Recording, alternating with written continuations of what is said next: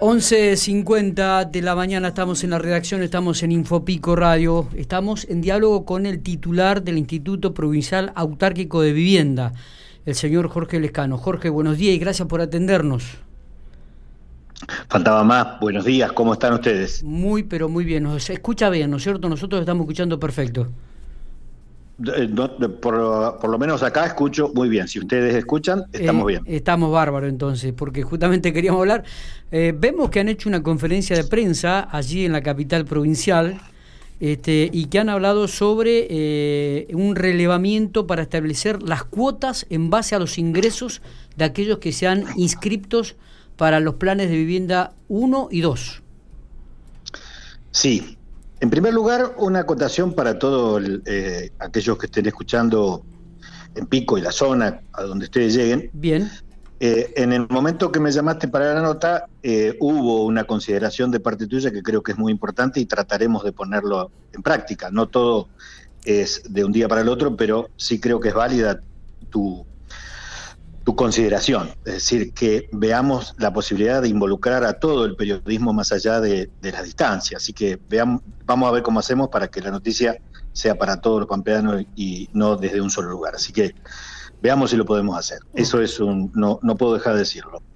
Lo segundo, sí, efectivamente, hemos hecho una, una conferencia eh, poniendo ya la operatividad eh, en la población respecto a un anuncio que hizo el gobernador.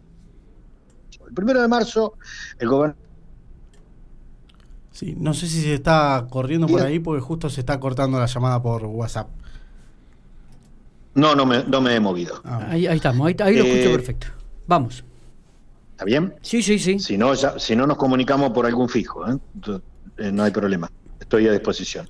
Eh, en aquel momento el gobernador Silioto lo que hizo fue un anuncio de caducidad de determinados programas y eh, nos daba una cantidad de tiempo para cambiar el sistema de pago de cuotas, cambiar el sistema de pago de cuotas. Bueno, eh, a los pocos días entramos en aislamiento obligatorio y hubo un anuncio después, cuando empezamos con determinada normalidad el 22 de julio, de mil viviendas, y el gobernador ahí también nos dio unos días eh, para empezar a trabajar esto que hoy empezamos, que es un relevamiento de socioeconómico de todos los adjudicatarios y adjudicatarias de los planes de eh, viviendas sociales, ya sean con fondos nacionales o con fondos provinciales.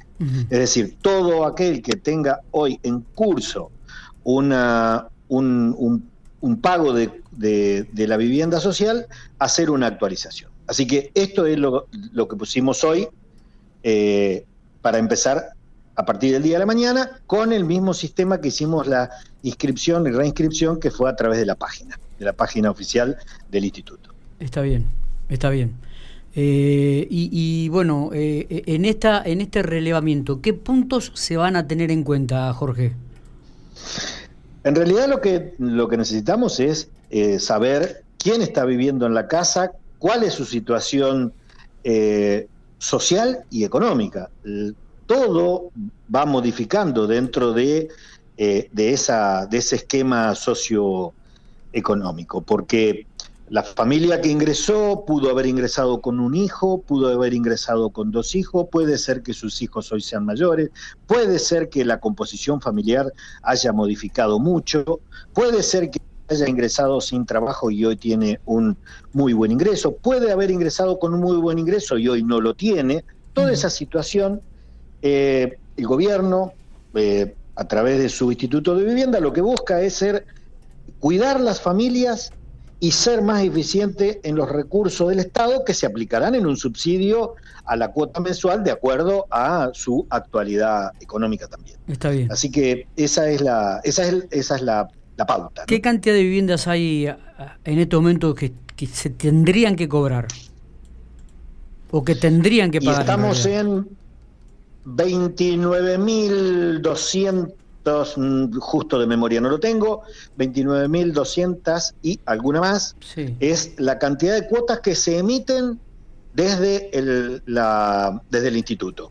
Esa es la cantidad de cuota, quiere decir, es la cantidad de, de créditos que están eh, a través del FONAVI o un provincial que hubo hace un par de años. ¿Toda la gente está pagando en estos momentos eh, 1.080 pesos la cuota más el seguro? No todos, porque mm, había dos esquemas y hay uno que es el de las últimas viviendas entregadas, sí.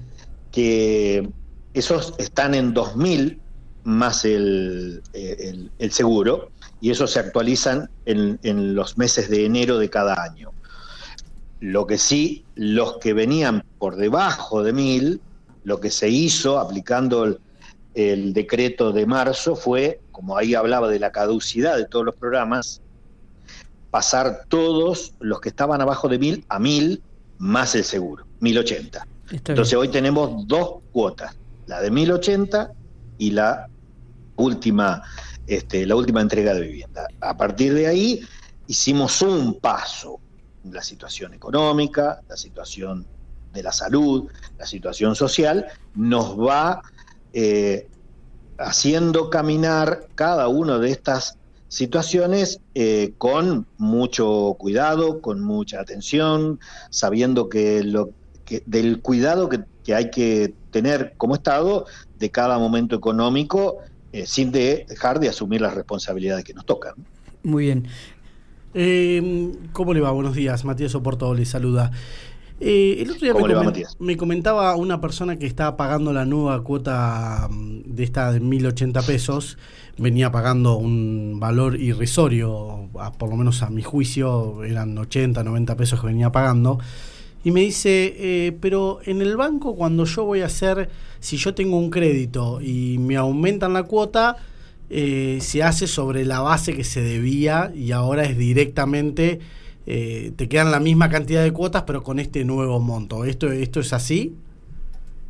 Lo que se hizo es lo que, lo que permite la ley y el decreto, que es una actualización de la vivienda. Entonces, al actualizar la vivienda, ¿pero por qué? primero por lo que digo, por la ley, y segundo porque hubo un decreto que generó la caducidad de todos los programas. Entonces, ahí claro. empieza un crédito nuevo, considerando, uh -huh. por supuesto, las cuotas que tiene paga o el capital que tenía pago. Claro, el porcentaje, Está, digamos, de capital. Es, claro, claro, no, no, no todos quedan en las mismas condiciones ahora, porque hay que saber en qué plan estaba, qué programa tenía, cuántas cuotas pagaba, cuál había sido el valor de su vivienda, cuál había sido el valor de su terreno, de sus servicios. Es una compleja situación, por eso eh, vamos haciendo paso y pautado y a medida que nos va permitiendo tanto la legalidad del sistema como la situación en la que estamos eh, todos los argentinos. Uh -huh. este, se estima entonces, es probable que para el 2021 eh, haya una nueva cuota de pago de las casas del IPAP. Lo que entendemos y es nuestra expectativa es generar un sistema nuevo que como consecuencia generará una cuota nueva. Uh -huh. Pero nuestra intención, hoy uh, alguien me lo preguntaba a la pasada, si vamos a aumentar la cuota. No es la idea aumentar, la, la idea es hacer justicia social con un bien social que administra el Estado. Habrá situaciones que puede, que alguien pueda, perdón, el, sí, eh, sí. que alguien sea capaz de pagar un, un, algo más de la cuota que paga hoy, pero habrá personas que no pueden pagar la cuota y ahí tendrá que estar un asistente social, una convalidación de esa situación, por eso es un análisis personal. Lo, y ahí es donde hice esta, este cambio. Digo, nosotros lo que buscamos es un sistema nuevo de, de recuperación de cuota, no el, no el sistema que tenemos hoy, que es un valor único. No, entremos a considerar la situación personal de la familia que habita esa vivienda social. Está bien, está bien. Eh, ¿La morosidad, eh, hay un porcentaje? ¿Ha mejorado? ¿Ha empeorado? Bueno, nosotros tenemos que hablar de que a partir de, de septiembre eh, generamos este, un sistema de, de de cobro nuevo. Uh -huh. Quiere decir que a partir, eh, a partir de septiembre, que tenía validez es, esa autorización mediante decreto, a partir de marzo de generar caducidad por un lado y nuevo crédito por otro lado. Así que quienes debían pasan a deberlo al final de, las cuotas y a partir de marzo se generaron se genera un crédito nuevo. Está bien. Mm, por ahí o sea que puede haber, a ver, no, no, te terminé de contestar la pregunta. Sí, claro. ¿Puede haber alguien que deba? Sí puede haber alguien que deba, pero de marzo para acá, de marzo para atrás, eso caducaron los programas, es un programa nuevo. Entonces, empieza la, una vida nueva del crédito a partir de marzo y, los que debían para atrás eh, pasan a ser al final del crédito. Está bien. Y, de marzo para acá tienen que estar al día. Si vos me preguntas ahora, pero la gente de marzo para acá se puso al día, eso es un dato que todavía no tenemos estadística, porque nosotros la primera cuota fue en septiembre. Está bien. Eh, eh, los valores. llevamos muy poco. Este, este nuevo sistema toma valores actuales de vivienda. Tenemos que actualizar la vivienda, por supuesto, pero es una conjunción donde también tenemos que considerar cuánto pagó la persona con, con el valor de, la cuota de aquel momento, ¿no es cierto? Que también hay que actualizarlo. Eso es el sistema que tenemos que eh, eh, armar y poner a consideración. Por ahora, esto que estamos haciendo es un paso más, que es saber las condiciones socioeconómicas y nos tomamos hasta el mes de febrero para hacer este relevamiento. Eh, cuando llegue febrero, ahí estaremos en condición de dar alguna otra pauta eh, de los próximos pasos de lo que tantos eh, eh, estamos hablando en estos momentos. Correcto. Jorge, nos llegan muchos mensajes. ¿Qué pasa con las viviendas en la ciudad de General Pico? ¿Ya están adelantados los trámites? ¿Ya han hablado con el municipio? Cuéntenos un poco. Estamos en, bueno, con el municipio estamos en un contacto permanente. casualmente mañana tengo encuentro con, con el secretario de Obras Públicas acá, eh, vamos a estar mirando los detalles de, dónde, cómo vamos. Eh, estamos armando los pliegos de bases y condiciones, tanto en, Pico como en Toay, como en Hacha, como en Castec, como en Santa Rosa. Esto, los tiempos de la pandemia eh, atentan contra la urgencia, pero no por eso hemos dejado un día de trabajar todo el equipo técnico, tanto de la Municipalidad de Pico como de acá en Instituto. Así que avanzamos eh, a medida que vamos este, generando algún hecho nuevo. Así que, bueno, vamos a seguir, estamos en comunicación permanente, a, veces en forma personal, a veces telefónica, pero no hay, un, no hay una semana que no estemos hablándonos. A ver, eh, en el 2021, ¿vamos a comenzar a ver ya algunos ladrillos puestos en General Pico?